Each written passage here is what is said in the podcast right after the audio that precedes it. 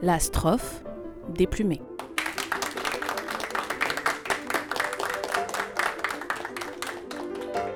Bonsoir à toutes et à tous. Bienvenue en public au studio Charlène Latraînée de la Maison Close de France pour une strophe déplumée consacrée ce soir à l'actualité dramatique et néanmoins théâtrale avec les sopranos et les ténors de la critique. J'ai nommé Bobette Bananakier de La Négation, Armel Bell de Télégraphe et Jacqueline Lamson du Saumon Enchaîné.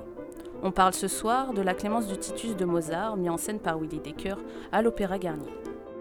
Cet opéra met en scène l'empereur de Rome du nom de Titus, qui renonce à son amour pour Bérénice afin d'avoir les pleins pouvoirs et cherche une nouvelle épouse. L'ambitieuse Vitellia, de son côté qui souhaitait épouser Titus, pense qu'il ne veut pas l'épouser et décide donc de l'assassiner. Euh, alors, euh, Jacqueline Lamson du Saumon Enchaîné, qu'avez-vous pensé de cet opéra Bah d'abord j'ai beaucoup aimé enfin la scénographie de cet opéra. J'ai beaucoup aimé le, jeu avec euh, le bloc de marbre car au début c'est vraiment un gros bloc et au fur et à mesure que la pièce avance, enfin que l'opéra avance, celui-ci se transforme euh, en portrait de Titus et donc euh, ça représentait bien le temps qui passe ainsi que la puissance de Titus et son statut d'empereur. Ensuite j'ai beaucoup aimé le jeu avec les rideaux. Par exemple à chaque fin euh, de scène, euh, le rideau descendait et en fait il y avait une fresque par exemple, euh, ça annonçait ce qui allait se, se passer. À la fin on voit clairement par exemple une personne qui se jette sur la couronne, ça montrait bien que on se bat pour la couronne comme Vitellia se bat pour être l'épouse de Titus.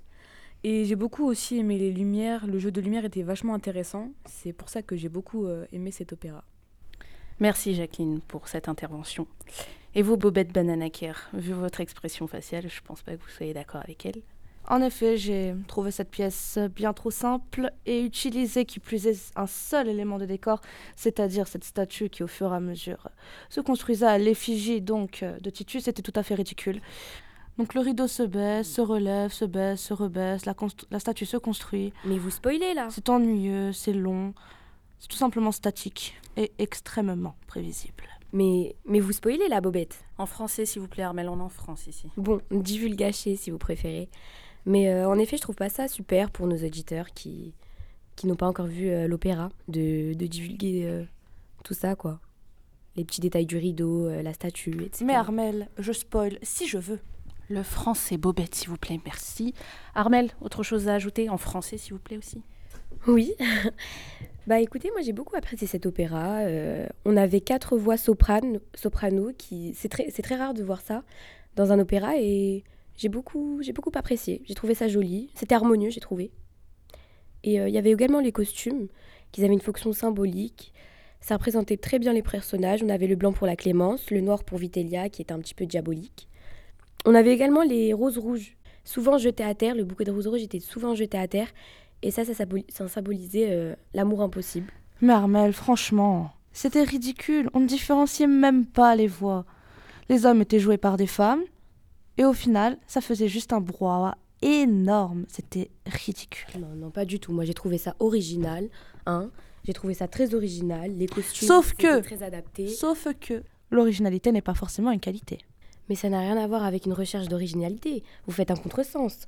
Mozart a écrit cet opéra avec quatre voix soprano, dont deux rôles d'hommes. Dès l'origine, c'est écrit comme ça. Revoyez vos classiques, ma chère. Sauf que pour moi, la Clémence de Titus n'est pas du tout un classique. En même temps, il n'a mis que six semaines pour l'écrire. Je préfère largement Don Giovanni. Merci, merci, mesdames. Bon, en vue des tensions, je vois qu'on n'arrivera pas à vous départager. Donc, euh, merci à tous d'avoir suivi cette émission.